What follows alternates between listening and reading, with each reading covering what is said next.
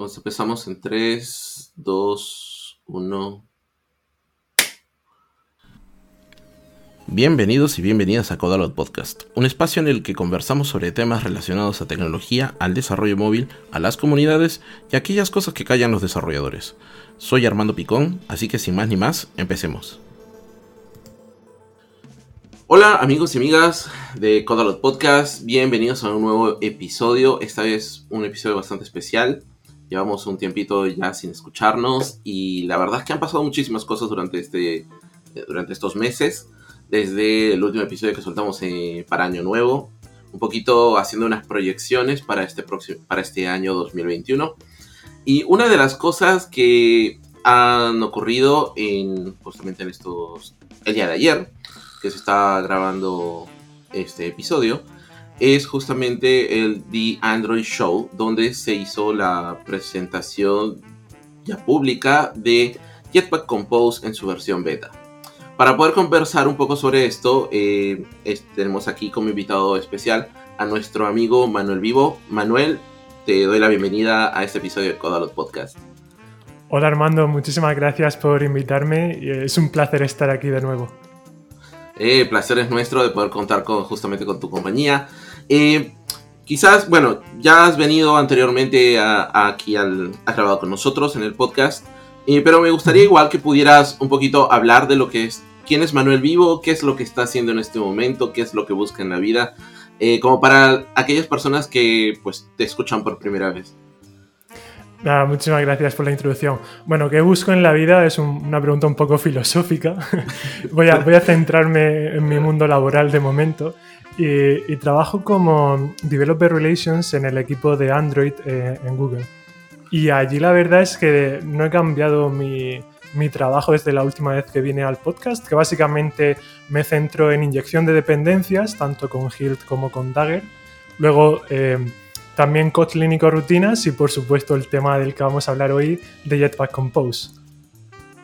Así es.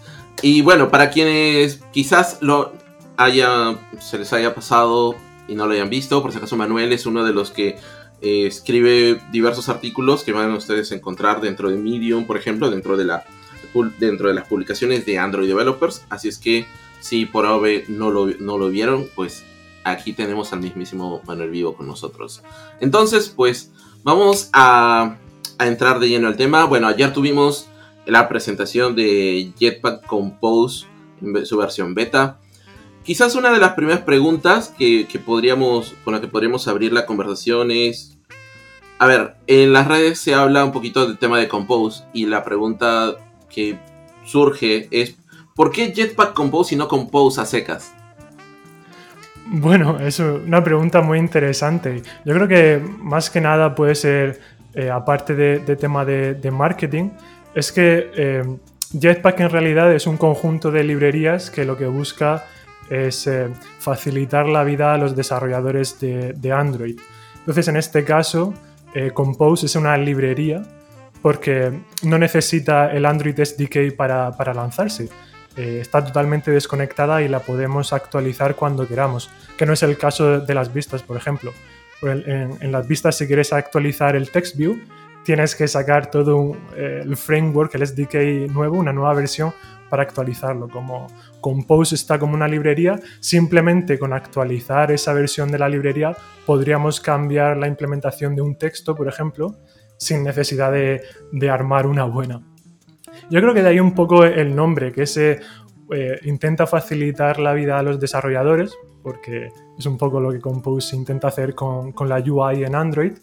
Y yo creo que es un nombre bastante acertado, la verdad. Sí, Sí, sobre todo, sobre todo ese, eh, surgía un poquito la, duda respecto a cómo se sabe que hay gente que está explorando el desarrollo, el uso de Compose en otras plataformas y Jetpack pues es propio de Android, ¿no? entonces, por ahí un poco la duda. Sí, claro, una, una, cosa a matizar, totalmente claro que Compose está viendo como solución para otro tipo de plataformas, pero en realidad eh, el equipo de Android, o sea, Compose es una herramienta para Android hecha por los ingenieros de Android. Entonces, eh, en estas versiones está totalmente enfocado en, traer la mejor experiencia para el mundo Android, dejando un poco al lado eh, otras plataformas, porque en realidad, como he dicho, queremos mejorar la vida de, los desarrolladores Android. Y bueno, para las personas que recién están conociendo Compose o que recién están escuchando sobre Compose, ¿qué, ¿qué, problema es el que busca resolver Compose en sí? Bueno, eh, Compose viene a, simplificar eh, a la hora de escribir interfaces gráficas eh, en Android. Y yo muchas veces me río, pero en realidad lo que, lo que yo pienso creer, o quiero, quiero creer que hace, es que va a devolver la felicidad a los desarrolladores Android. Igual que, por ejemplo, Kotlin cambió totalmente cómo se escribe Android, y la, la, productividad, esa felicidad, esa eficiencia. Yo creo que Jetpack Compose viene un poco a hacer lo mismo, pero en la, en la capa de la UI. Y yo creo que cualquiera que haya probado Compose estará de acuerdo conmigo. Sí, yo puedo dar fe de eso. Ahí eh, eh, este humilde servidor haciendo sus pequeños lives en, en, su canal de YouTube. Así que puedo decir que realmente construir las, interfaces es mucho más sencillo. Y además, creo que, bueno, hay que, hay que hablar las cosas de forma real, ¿no? Mucha gente se confunde con todo el tema de de la construcción de interfaces. Más allá de que pues eh, haya cierto expertise, cierto dominio, realmente armar toda la parte de UI con el tema, con las pistas, con los custom views, todo eso en su conjunto siempre ha sido un tema, creo yo, con una complejidad pues moderada, alta por no decirlo, eh, para muchos desarrolladores. ¿Qué opinas tú? Totalmente de acuerdo. Y yo creo que, que Compose también viene un poco a, a resolver ese problema. Eh, voy a serte sincero, yo nunca he sido una persona que le guste mucho o que se encargara de la UI en una aplicación Android. Y para mí, siempre que tenía que trabajar en alguna feature que, tocaba UI, era un poco de, bueno, ahora tengo que, buscar en Google cómo, cómo, crear una nueva Recycle View o qué significa ahora util por qué me han puesto esto ahora. Y parece ser que no, pero en realidad hay muchísima, muchísima complejidad que sobre todo notan la gente nueva a la plataforma. Y yo creo que Compose va a simplificar mucho más eso. Yo creo que incluso con eh, el código que tú escribes en Compose puede ser leído por alguien que no sea programador. Por ejemplo, tú le dices a un product manager que, que lea el código y es muy sencillo. Tiene sus columnas, tiene sus filas, tiene su texto. Si al final, y tiene sus datos, ¿no? Una de, las cosas buenas es que tiene tanto... Eh, los elementos gráficos como los datos en un mismo sitio centralizado, que no es el caso de las vistas. Entonces, si eres nuevo en Android, nuevo en programación y tienes que ver cómo funciona una Recycle View, cómo se le pone el, el View Holder, porque ahora tienes que inyectarle datos. Es una locura. Yo creo que Compose viene a simplificar todo esto de una, una manera bastante grata. Sí, sin duda, sin duda alguna. Em, en el tiempo que tú llevas viendo Compose, ¿qué es lo que más te ha sorprendido? Hmm, yo creo que um, hay, hay momentos eh, en la vida de todo desarrollador que cuando estás con una herramienta, en algún momento tu, cabeza, tu mente hace clic y todo tiene mucho más sentido. Y yo empecé, claro, yo empecé a, trabajar con Compose cuando ni siquiera se llamaba Compose. Eh, que no voy a desvelar el nombre ahora. Eso me lo reservo para el futuro. Y, claro, eh, el, nombre de Compose eh, viene porque es fácil componer UIs, es muy fácil reutilizar una función.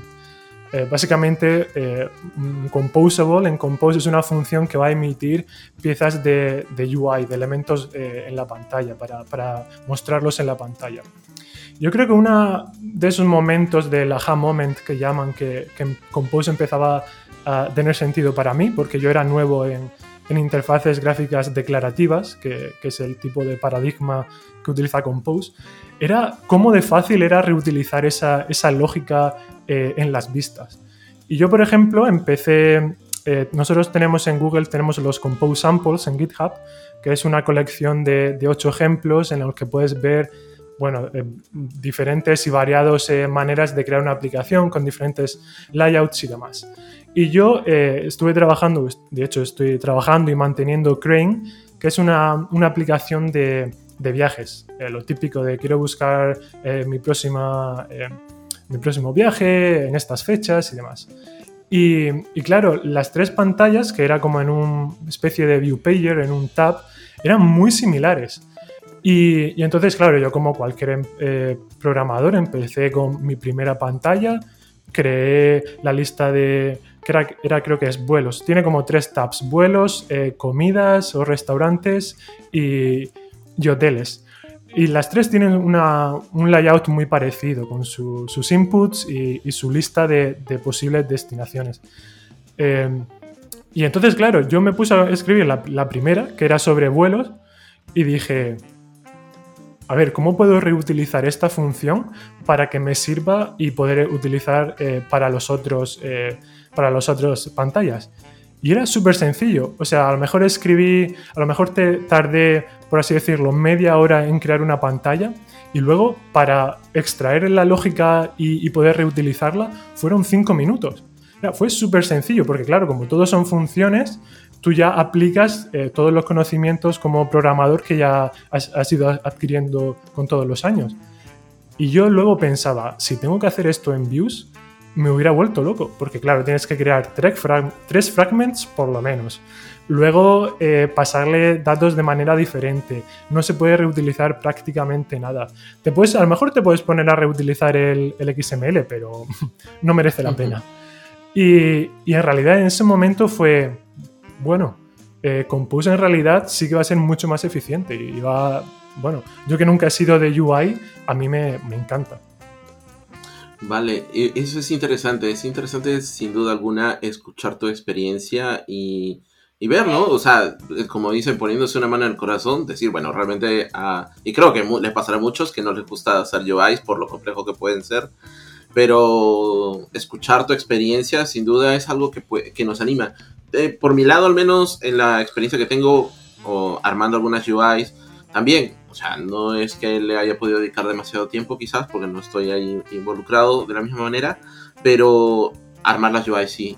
El, el hecho de componer todo esto a través de funciones fue algo que me pareció súper genial. Y de cara, creo, a, a los desarrolladores nuevos, creo que una ventaja adicional que trae Compose es que ok, ya no tienes que andar lidiando con XML. Como directamente todo está sucediendo dentro de la magia de Kotlin. Sí. Y, para añadir sobre, sobre eso, yo diría que, como he dicho, eh, al igual que, que tú, no, sé mucho de UIs y nunca me han gustado en realidad por la complejidad que, hablábamos. Y, y, un tema que prácticamente dejé en el olvido era el tema de animaciones, porque me parecía un tema súper complicado. Y ahora, eh, ahora parece que soy un experto en animaciones. es tan fácil de crear y animar y mover de un sitio a, otro que me parece una preciosidad que alguien que, como yo, que no tengo prácticamente experiencia, pueda crear algo, eh, darle movimiento de una manera tan fácil. Eh, para quien no lo haya probado, animo a todo el mundo. De hecho, ahora para beta hemos sacado un nuevo Code Lab de animaciones en Compose y si seguís el CodeLab paso a paso veréis que no tiene ni punto de comparación con, con el sistema eh, actual, que es el, bueno, actual, el de Views, por así decirlo. Eso es interesante lo que mencionas y eso me lleva a, a la siguiente pregunta. Eh, en este proceso de, de, migración que nos va a tocar a muchos de nosotros, de llevar las aplicaciones desde el approach original de Views y XMLs hacia Compose, ¿Hay este paso intermedio? ¿Son interoperables? ¿Es posible que ambas convivan? Sí, totalmente. Eh, tanto como, como decíamos, el equivalente de, Java a Kotlin, con Vue y Compose pasa exactamente lo mismo. Eh, Compose está preparado para incluir eh, Compose, código Compose en Views y viceversa. Hay APIs que te van a ayudar a, a todo esto. Por ejemplo, si quieres poner Compose en una view, es una view tan sencilla eh, que se llama Compose View. Bastante. Eh, el nombre lo dice todo por sí mismo. Y luego al revés, si quieres poner una view, por ejemplo, imagina que tienes una custom view o algo por el estilo en Compose, hay otra API que se llama Android View, que, lo puedes poner que es un composable y, bueno, de una manera muy sencilla tienes este, esta doble paridad y de interoperabilidad que sin ningún problema. Interesante. Entonces, bueno, eh, tomando en consideración eso, Hay otra pregunta que me surge alrededor de todo esto. Eh, los fragmentos siempre han sido motivo de controversia, han habido siempre sus detractores, siempre han habido la gente que lo ha apoyado hasta el día de hoy. Eh, ¿Los fragmentos desaparecen con, con Compose? Bueno, depende del caso de uso. Eh, si vas a crear una aplicación nueva desde cero, lógicamente no tendría mucho sentido meter fragments. Pero si, vas a migrar eh, tu aplicación a, Compose, vas a tener que seguir conviviendo si los tienes. Pero una de, las complejidades eh, de los fragments, tanto de las activities y demás, es el ciclo de vida. El ciclo de vida de un fragment eh, es que es prácticamente imposible de entender. Y ya si añadimos a la ecuación el fragment manager y el backstack y demás, es una, es una locura. Entonces, en realidad, de hecho, eh, tenemos, una documenta tenemos documentación de Compose sobre el life cycle, el ciclo de vida de, de, un composable, y, prácticamente es muy sencillo, no tiene nada. Entonces, eh, toda esa complejidad que teníamos con fragments y demás desaparece. Entonces, eh, a la hora de, por ejemplo, de, de migrar una aplicación, pues puedes ir fragment por fragment o como quieras. Y sí que es verdad que, puedes llegar a, prescindir de ellos. Por ejemplo, tenemos eh, la, librería de Navigation Compose, que en un futuro va a ser también eh, interoperable, en el que vas a poder tener una destina, eh, destination con fragments y otras con composables. Entonces vas a poder fácilmente ir reemplazando si así es lo que quieres hacer. Pero bueno, en un futuro, si echamos la vista eh, y avanzamos unos 10 años, yo no, no, veo, no veo cabida a un fragment en una aplicación con Compose. Interesante eso. Y es importante que lo menciones porque, o sea, una de las cosas que suceden, y sobre todo cuando tengo oportunidad de entrevistar a candidatos para con la parte de reclutamiento, es que hay gente que, por ejemplo, hasta, hasta el momento no ha tocado Kotlin y es impresionante eso. Y pues espero que de aquí a unos años, pues, suceda, o sea, no pase eso con, el tema de Compose, sino que todos al menos hayan tenido la oportunidad de explorarlo, aunque sea con un pet project o algo así por el estilo. Claro, alguien, si alguien que esté escuchando esto no, tiene mucha experiencia con Compose, eh, que sepa que solamente funciona con Kotlin. Entonces, eh, ponerse las pilas porque tenemos Kotlin para rato. sí, es verdad. Kotlin, eh, Kotlin es algo que, ya todos de alguna forma deberíamos estar viendo y si no lo están viendo en su trabajo y no les dejan verlo, háganse un favor y cámbiense de trabajo. Bueno, esta es una opinión personal de, parte de su servidor nomás. Eh, tengo otra pregunta para ti. Eh, quizás para entender un poquito la situación. Ayer hemos tenido el evento, el The Android Show, donde se ha hecho la presentación de, de Jetpack Compose en su versión beta. Y quizás para poder aclararle un poquito a, las personas, eh, ¿cómo es que ustedes suelen hacer el manejo de, de alfa, beta y, el, y, los releases en todo este camino? ¿Cómo, ¿Qué significa cada una de estas, de estas etapas, más allá de que alguno de nosotros lo tengamos súper claro? Pero quizás para aquellos que, oye, pero ¿por qué están haciendo una presentación de algo en beta? ¿Podrías explicarles un poquito cómo es que ustedes lo trabajan? Sí, yo creo que mucha gente puede llegar a pensar que le dimos mucho bombo al, anuncio de que, de Compose está en beta y a lo mejor no lo ven tan importante porque a lo mejor piensan que, algo esté eh, estable es más importante. Pero eh, desde el punto de vista de Google, beta es algo también muy importante. Es un poco más, yo creo que eh, algunas empresas piensan que, porque algo esté en beta no es lo suficientemente bueno como para sacarlo a, producción. Eso es, muy respetable y, cada empresa tiene su filosofía y demás. Pero beta en realidad significa que, todo lo que hay, eh, las APIs, las funciones, la funcionalidad, todo ya no va a cambiar. Ahora mismo beta, eh, el camino que le queda a Compose para ser estable, es nada va a cambiar. Eh, las APIs son las que son. Eh, por ejemplo, si vas a migrar de una versión de beta a otra, no vas a tener que hacer prácticamente nada porque no, nada cambia. Y lo único que va a mejorar, por ejemplo, el performance y demás. Entonces, bueno, ya hemos cubierto beta, es que una librería, por así decirlo, ya va a ser va a estar cerrada. Ya no van a haber más cambios a, lo que son las funciones que, ofrece. Estable, lógicamente, es que está lista para, para meter en producción, bastante recomendable. Y luego nos queda alfa. normalmente Google utiliza, sobre todo Android y Jetpack, utiliza las versiones alfa para coger feedback de, la comunidad. Es en plan, bueno, tenemos esto en mente, esta funcionalidad, eh, queremos que la utilicéis para que juguéis con ella y un poco nos digáis qué necesitáis de más. Eh, o a lo mejor esto nos gusta, esto no nos gusta, eh, y dar feedback. Y un poco es la, hacer a la comunidad partícipe también de, de, estas librerías y estas herramientas. Entonces con Compose, cuando lo teníamos en alfa, que han sido 12 versiones de alfa, queríamos que la gente jugara con Compose, que nos diera su, feedback, qué pensaban, eh, qué eh, funcionalidad echaban de menos, qué querían que quitáramos porque no les gustaba. Y la verdad es que, bueno, por ejemplo, dentro de Google también hemos hecho bastantes estudios de usabilidad y demás para ver cómo la comunidad reacciona ante ciertos patrones, eh, ciertas APIs y demás.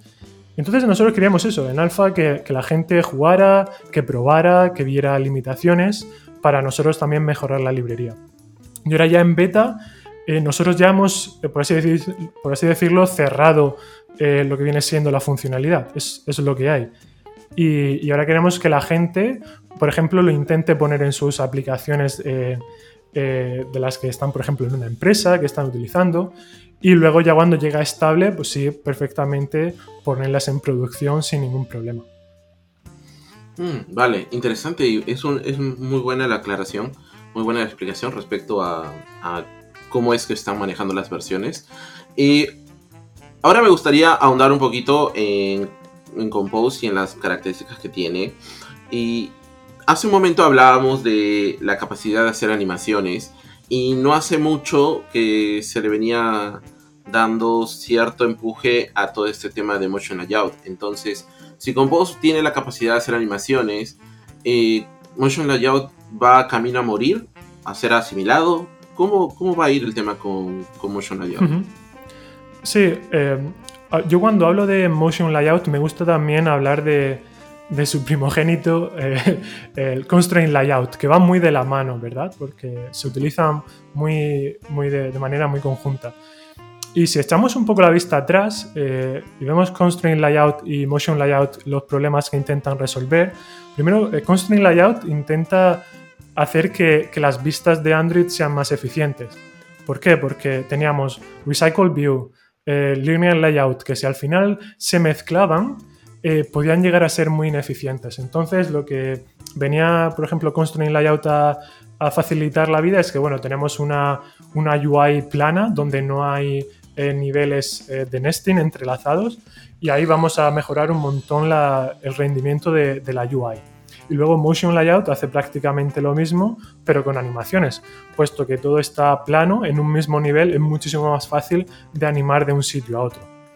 Con Compose no tenemos eh, ese problema. Compose, si echáis un vistazo a, la funcionalidad que, tienes, eh, columnas, filas y demás, no hay problema de, de por, llamar a más funciones. No pasa nada por llamar a, columnas 100.000 veces porque se va a ejecutar eh, de la misma manera. Entonces esos problemas o esos pensamientos que teníamos antes con las vistas de, bueno, más nesting va a ser más problemático, con Compose desaparece. ¿Significa entonces que Constraint Layout o Motion Layout no tienen cabida en Compose?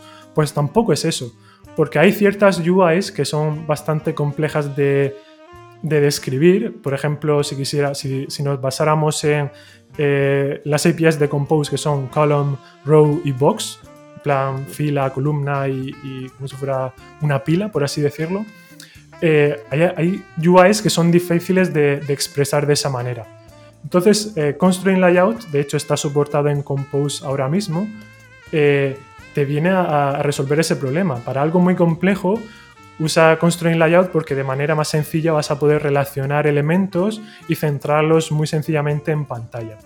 Y Motion Layout, bueno, Constraint, Layout ahora mismo está en beta, quiero decir, está funcionando con el resto. No, de hecho creo que está en alfa, está en alfa, pero quiero decir, es un DSL que con el que puedes utilizarlo prácticamente igual que con, eh, con Views. Y Motion Layout todavía no está implementado, pero la idea es esa, es que en un futuro, imagino que tendrá una sintaxis parecida a Constraint Layout con un DSL, y para expresar animaciones muy complejas sí que se puede utilizar y sí que tiene cabida. Pero lógicamente para algo sencillo como animar un color o alguna forma y demás, no necesitas la complejidad de Motion Layout. Con, con las APIs de Compose de animación debería de ser suficiente. O sea, definitivamente eh, dentro de lo que ya un desarrollador va, eh, quizás que incluso esté empezando, ya la capacidad de hacer animaciones va a estar, eh, va a estar intrínseco en su curva de aprendizaje de adoptar Compose, ¿cierto? Claro. Como te decía, hemos tenemos un nuevo Code Lab para animaciones y de hecho, si alguien quiere aprender e iniciarse en Compose, tenemos una cosa que llamamos Compose Pathway, que es básicamente una serie de ejercicios que de, cero vas a, ser capaz de, hacer una aplicación en Compose. Tenemos eh, vídeos, eh, code labs, tenemos eh, documentación para leerlo y dentro de ese pathway tenemos animaciones, porque queremos que la gente un poco eh, quitar el miedo y que la gente no piense que las animaciones son difíciles, porque en realidad es fácil animar cosas en Compose ahora mismo. Buenísimo. Ah, pasando al tema, ah, pasando a, hablar un poquito de, del theming, y de los temas eh, y estilos dentro de una aplicación. Eh, ¿Cuán personalizables son, son los estilos dentro de Compose? Y bueno, quiero, quiero también complementarlo con algo más que, que alguno de los chicos me, me soltó. Eh, si es que ustedes también tienen pensado algo en particular para facilitar el programar los design systems que a veces los equipos de diseño generalmente preparan.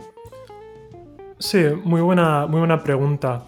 El, el en Compose, eh, bueno, echando un poco la, un poco la vista atrás y vamos a recapitular un, recapitular un poco, Compose está dividido en varias capas. Y, podríamos decirlo que hay una capa muy básica eh, donde está, pues, eh, por ejemplo, dibujar eh, por pantalla y demás. Luego tenemos una capa que llamamos Foundation, que están los elementos más eh, más puros, sin ningún tipo de configuración, que no, no parecen bonitos. Y luego tenemos la capa de, material, que ahí es donde puedes utilizar los componentes de, material design. Pues tienes el, eh, ¿cómo decirte? El floating action button o tienes los botones de, que definen eh, material, por ejemplo el outline button, etc. Entonces, eh, el theming en Compose, eh, habréis visto, está la recomendación o lo que nosotros tenemos por, simple sencillez, es que todo utiliza Material Theme y utiliza los composables de Material porque de una manera muy sencilla puedes crear eh, UIs bastante fácil.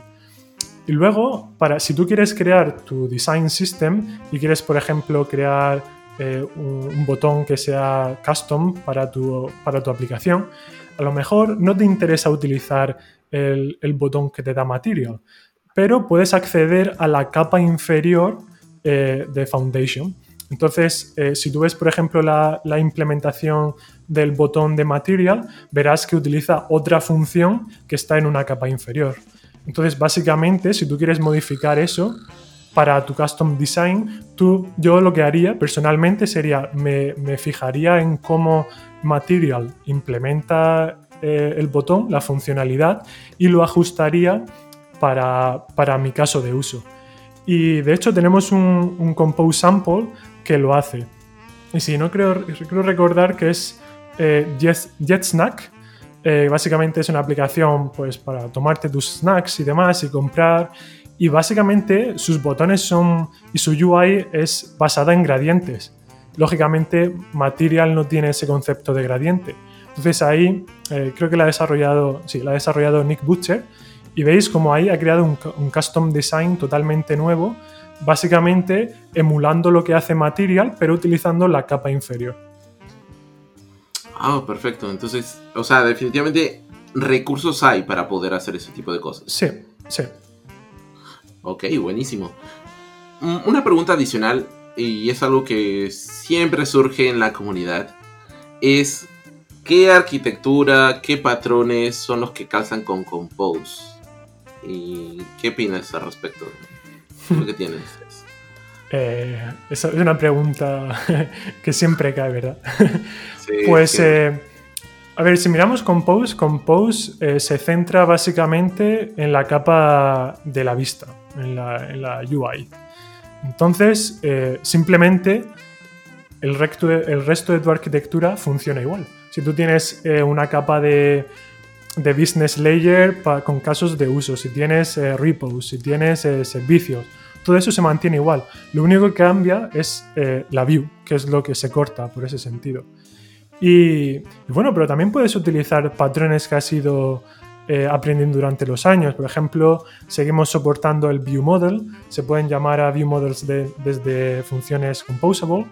Y yo creo que la arquitectura en sí no cambia tanto. Sí que es verdad que si vas a tener tipo de, de lógica interna dentro de un composable puede llegar a ser más complicado, pero por ejemplo en views eh, una vista no debería de tener la lógica. Como hemos estado hablando, la complejidad y demás te dice que toda esa lógica la mandes al view model. Con Compose puedes hacer exactamente lo mismo.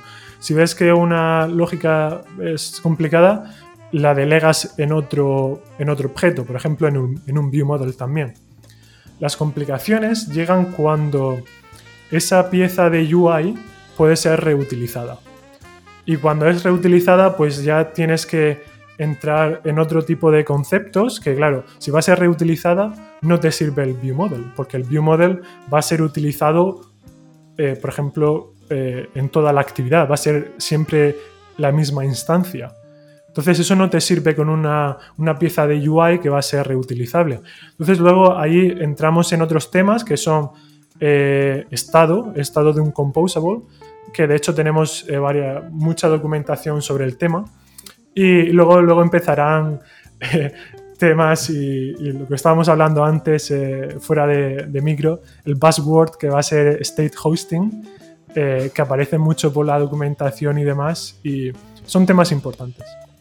Aprovechando, aprovechando que justo lo acabas de mencionar, eh, ¿podrías comentarnos un poquito en qué consiste esto de state hosting? Sí. Em, bueno, yo creo que el background más o menos, el contexto está, ¿no? El, contexto es que tenemos una pieza de, UI, un composable, que vamos a querer reutilizar en varios sitios. Entonces, eh, lógicamente, esa, esa parte de la UI puede tener cierto estado interno asociado a ella. Y lo que se hace con, state, hosting es muy similar a lo que se puede hacer, por ejemplo, en testing. Eh, si tú, por ejemplo, vas a hacer algo, vas a testar algo, eh, si no lo inyectas, no lo puedes controlar. Por lo tanto, eh, si tú tienes una función, un composable, si ese composable tiene estado interno, por ejemplo, imaginemos que mi lista o mi película es eh, favorita o no es favorita. Imaginemos que algo que así queremos reutilizar. Si ese estado está interno, no se puede controlar, por ejemplo, para hacer testing, no se puede inyectar. Entonces, el término que, se llama state hoisting, que viene de, pues de declarative UIs, que viene, por ejemplo, de React y, y demás, lo que viene a decir es que ese estado interno lo vas a exponer por si alguien que te, que te utiliza quiere controlarlo. Entonces esto es un patrón muy típico en, UIs declarativas en el que, por ejemplo, eh, coges el estado interno y lo, utilizas. Un ejemplo, por ejemplo, una lista tiene su estado, ¿no? un, estado interno. La lista tiene pues la posición que está visible, eh, a la hora de hacer scroll, varios parámetros que son internos a una lista si no pudiéramos controlar eso, la, lista no sería reutilizable. Pero con state hoisting lo que puedes hacer es decir, vale, yo te voy a pasar el estado, eh, entonces el estado en realidad a esa función en vez de ser interno se pasa como parámetro. Y te dice, yo básicamente te voy a pasar el estado que vas a utilizar, pero el estado lo voy a controlar yo, que soy la función que te llama. Entonces, como yo controlo el estado, ahora tengo control sobre ti. Ahora sé en qué posición estás, ahora si quiero hacer scroll puedo hacerlo. Entonces, eh, el state hoisting básicamente es un patrón para poder controlar el estado de, del estado que en otro caso sería interno de un composable. Wow, interesante, interesante, es algo con lo que hay que hay que sí, pues eh, echar una mirada. Claro, exactamente, eso iba a decir. Eh, teóricamente es un término muy complicado, pero cuando, por ejemplo, eh, si completáis el, el Code Lab de, de, estado o leéis la documentación, todo va a tener mucho más sentido, porque es en plan, quiero reutilizar esto, eh, ¿cómo lo hago? Pues eh, expongo el estado, lo paso como parámetro y lo puedo reutilizar. Es uno de esos conceptos que en realidad tienes que, luchar, tienes que, tratarlo para entenderlo perfectamente. Ah, buenísimo. Entonces, bueno, es algo que literalmente se va, se va a entender con la práctica, una vez que hayamos desarrollado los Code Labs. Sí. Inicialmente. Em, tengo una pregunta adicional aquí una de las preguntas que me, soltaron uno de los chicos fue, ¿por qué ahora, por qué Android se sube ahora a la ola de hacer las UIs declarativas después de tantos años de éxitos de React Native y teniendo a Swift UI sin ser adoptado masivamente en iOS? Eh, me queréis poner en un compromiso, ¿no? eh, a ver, yo voy a dar mi, punto de vista personal porque lógicamente yo cuando yo entré en Google, esta decisión ya se había tomado, ya estaban trabajando en Compose y demás. Pero hemos estado hablando de la complejidad que tienen las vistas, ¿no? Y, hemos visto que las vistas en realidad llevan, el, toolkit existente lleva 10 años en activo y han habido muchísimas decisiones desafortunadas. Luego, por ejemplo, por otro lado, se ha visto cómo el desarrollo en web ha avanzado con, con, eh, UIs declarativas. Y, en realidad, eh, viendo toda la complejidad que tiene Android, es porque pues tenemos XML, teníamos Java, ahora tenemos Kotlin, pero no hay algo así, eh, había que cambiar algo. Y si, y si cambias algo, tienes que cambiarlo entero, porque si no vas a mejorar eh, poco a poco. Entonces yo creo que es una muy buena decisión por, el, por parte del equipo y, creo que, por ejemplo, va a atraer también a mucha gente de fuera, por ejemplo, desarrolladores web, cuando vean ahora en un futuro uh, Android que se puede hacer con Compose, le va a, sonar algo totalmente familiar. No van a tener que, entender algo desde cero. Por ejemplo, Recycle View es, es por ejemplo, el, el ejemplo más exagerado que tenemos de qué complicado es hacer una lista en Android. Y eso es por el tema del, web.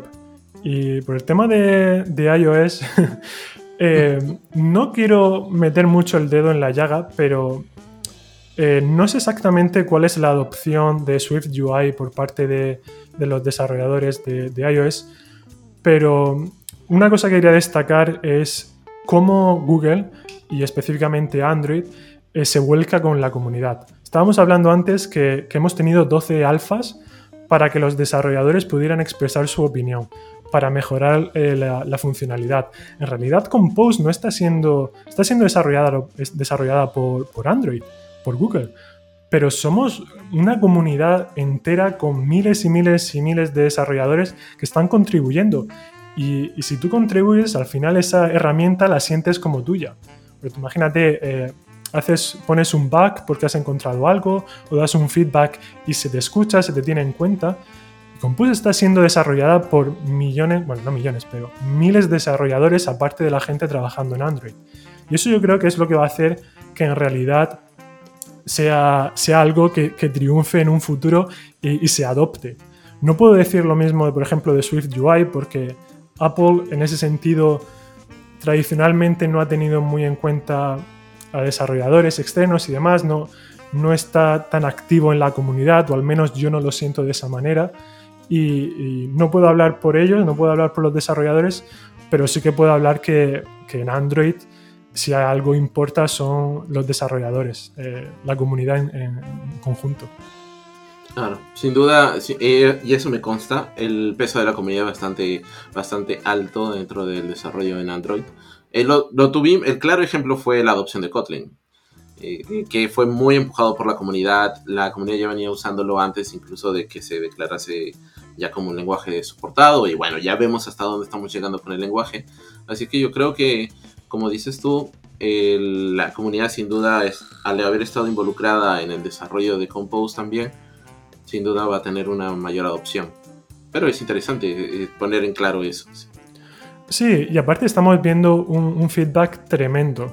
Desde que empezamos con Post y ahora en, beta, eh, en Twitter o, en Slack, que tenemos eh, conversaciones, ingenieros de Compose, Deprel, Developer Relations, mi equipo, estamos activos en Slack, por ejemplo, contestando preguntas, en Twitter igual. Y y vemos un montón de feedback bueno diciendo, yo creo que Compose es incluso mejor que cuando Android eh, puso Kotlin, porque es, es, un avance, una manera de, programar que, como decía antes, eh, te, dan las ganas de, de, ponerte y no parar, porque en realidad es súper divertido. Sí, sin duda, sin duda alguna. Tengo dos preguntas más, como para más o menos ya ir, eh, cerrando este episodio. La primera es, eh, ¿cuál es el, el SDK mínimo que va con el que se va a poder trabajar este Compose? Hmm, esta, esta respuesta es rápida, el API 21. Es lo que tenemos como mínimo ahora, sí. Perfecto. Y la siguiente pregunta que es un poco tricky, como siempre tratando de meterte en problemas. Eh, y esto tiene que ver con, con Flutter. Mucho, de, mucho, mucho. Eh, Flutter ha tenido una acogida eh, por así decirlo, bastante importante. Han habido características que han sido propias de, esta iniciativa que han sido muy atractivas, como el tema justamente de, la, de las UIs declarativas, y que ahora está adoptando Compose. ¿Será, se convertirá Flutter eh, en, no sé, siempre digo como en un nuevo Angular Dart, como dejará de tener ese atractivo de siempre, eh, morirá? ¿Qué opinas tú al respecto? Bueno, hablando de, manera personal de nuevo, em, en realidad yo creo que es cierto que, se comparan porque siguen el mismo, paradigma, pero en realidad, eh, desde mi punto de vista, son herramientas distintas. Eh, Flutter es una herramienta para desarrollar en multiplatform, como, como hay otras. Eh, Flutter ha tenido más éxito por, por los temas que sean, porque lo han hecho bastante bien. Pero como estaba diciendo antes, Compose es nativo, es, es Android. Eh, entonces, eh, si tú quieres crear una, aplicación nativa, al final Compose va a ser la solución para el futuro. Y, Flutter eh, ahí no puede, o sea, no es, no es nativo, por así decirlo. Ok, va, va, va. No sé si te he convencido, pero. Mm. no, de hecho, no, te tengo que convencer de nada. Como he dicho, son herramientas distintas, eh, se utilizan de forma distinta, aunque al final produzcan una, aplicación. Pero sí que es cierto que, con Flutter ha avanzado mucho, pero no tienes la flexibilidad que tienes, eh, por ejemplo, en un entorno nativo. Que sí que luego puedes irte a Android pues entonces a lo mejor puedes tener en un futuro Flutter con Compose, que es totalmente válido. Eh, son, herramientas distintas desde mi punto de vista. Vale, eh, no, y es, totalmente, es totalmente claro. la pregunta iba justamente por este, el punto con el que iniciamos todo esto, ¿no? Hay, hay personas como haciendo este esfuerzo por llevar Compose a otras eh, plataformas, a otros entornos. Entonces un poco que la, duda que se abre es, oye, pero si de pronto, ah bueno, ahora estamos lanzando con, Jetpack Compose que va para, para Android, pero sabemos que hay desarrollos de gente que está queriendo llevar Compose para iOS o Compose para web y ese tipo de cosas. Entonces, no es como, como abarcar un poquito los mismos scopes de Flutter. Eh, visto al futuro, por así decirlo, puede ser que, haya un poco de solapamiento, pero como decíamos antes, es que esas iniciativas no vienen por parte de Google. Entonces, eh, no quiero predecir el futuro, pero a día de hoy eh, son herramientas distintas. A lo mejor en seis años cambia un poco la historia y, habría que replantearse qué hacer con cada plataforma. Claro. No, está bien. No, este, y, disculpa el momento incómodo probablemente, ya tú sabes que de vez en cuando me gusta soltarte una, una pregunta así comprometedora, pero pues... Estoy preparado, Armando, estoy, estoy preparado. Buenísimo. Eh, Manuel, de verdad, muchísimas gracias por participar de, este episodio. Eh, sin duda alguna, eh, estoy más que convencido que muchos desarrolladores van a, van a empezar a adoptar Compose y van a probar y van a darse cuenta de todo, todos, esta, todos estos sentimientos que estamos expresando, ¿no? De, de realmente gusto por armar UIs ahora de esta forma declarativa. Y seguramente van a haber eh, desarrolladores que van a tener eh, preguntas. Y me gustaría que pudieras comentarnos a través de qué redes sociales se te puede encontrar. Y algo importante, ¿se te puede hacer preguntas en español? Claro, por supuesto. Eh, yo creo que eso es uno de, de los beneficios que puedo responder tanto preguntas en inglés como en español. La mejor forma de, contactarme es, en Twitter, que tenéis ahí como Manuel VICNT. Y sin ningún tipo de problema estoy disponible para cualquier pregunta. Y, nada, un, placer Armando por invitarme a este show. Me he pasado genial, me encanta hablar de, de Compose.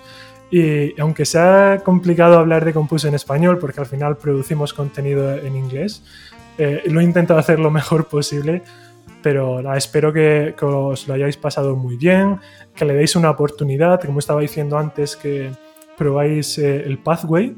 Eh, si sois nuevos y si sois más expertos, pues meteros con los Compose Samples, meteros con la nueva documentación que hemos sacado. Hay un, un montón de material que hemos sacado ahora para beta y seguro que no, os vais a aburrir. Sí, sin duda alguna. Y bueno, pues agradecerte nuevamente por, participar de este episodio. Y pues amigos, amigas, muchísimas gracias por haber llegado hasta aquí. Nos estaremos escuchando en otro episodio más de Coda los Podcast. Hasta pronto. Chao, chao. Gracias por escuchar este episodio. Te invitamos a seguirnos en tu proveedor de podcast favorito. Si tienes algún comentario o pregunta o alguna duda, puedes enviarnos un tweet a nuestra cuenta arroba Nos vemos en el próximo episodio.